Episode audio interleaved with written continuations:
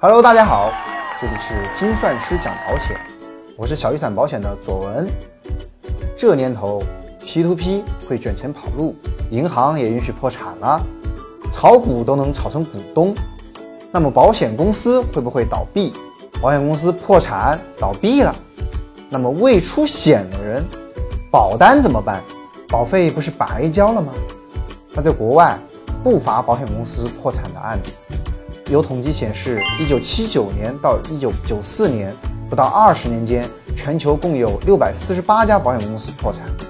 保险业很发达的美国，在一九八九年经历了黑色星期一之后，大量保险公司破产倒闭。即使现在，美国国内的六千多家保险公司，每年都有一定数量的保险公司难逃破产厄运。那在日本，仅一九九七到二零零一年五年时间，便破产了七家巨无霸的寿险公司。日本这一系列巨无霸寿险公司的破产倒闭，被认为与日本的泡沫经济破裂是有关的。在中国呢，至今没有发生过保险公司倒闭的案子，但是呢，出现过因为偿付能力不足而被接管的案例。那一九九七年十二月份，人民银行陕西省分行对永安财险进行了接管。这是中国首例保险公司被接管的案件。那二零零七年的五月，保险保障基金入主了新华人寿。二零零九年的五月，保监会也接管了中华联合财险。原来，保险公司真的可以破产倒闭的。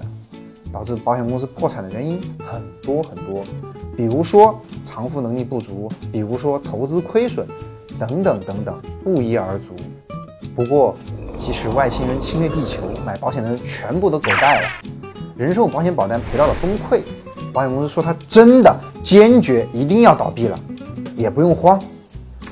保险法明确规定了，经营人寿保险业务的保险公司破产了，他的人寿保险业务可以由其他保险公司来承接，所以不用慌，你的保单妥妥的有人接手了。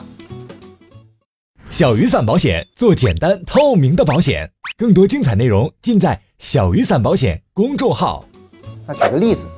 那老孙三十岁的时候，给自己在某安购买了三十年的定期寿险，那保额呢是一百万，那指定受益人是儿子小孙，那交费到二十五年的时候，某安保险公司呢破产了，这个时候呢，按照破产程序，某安的业务呢，他转让给了某康人寿保险公司，老孙的保单也就在其中了，那老孙继续向某康人寿缴纳续期保费，五十八岁的时候，老孙突发脑溢血。去世，那某康人寿将支付一百万赔款给老小孙了。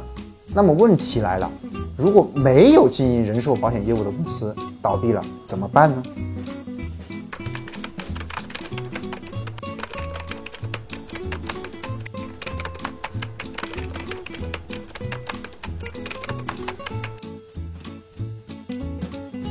那和存款有保险一样，保险公司倒闭了。还有保险保障基金作为最后的偿付人，来向保单持有人进行偿付。而实际上呢，保险保障基金是由国务院指定中国保监会直接管理的。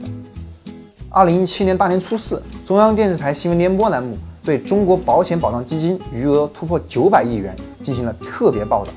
那介绍了截止到二零一六年十二月三十一号，我国保险保障基金余额达到了九百四十二点二六亿元。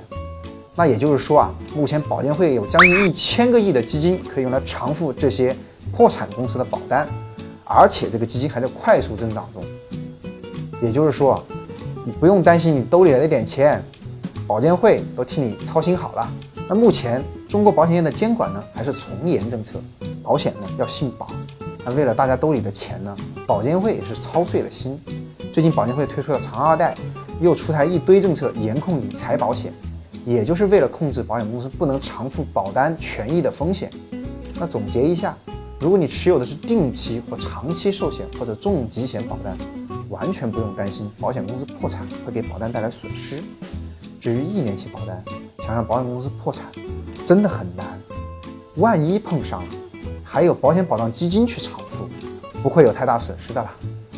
无论如何，给家里顶梁柱买份定期寿险和重疾险。还是必要的。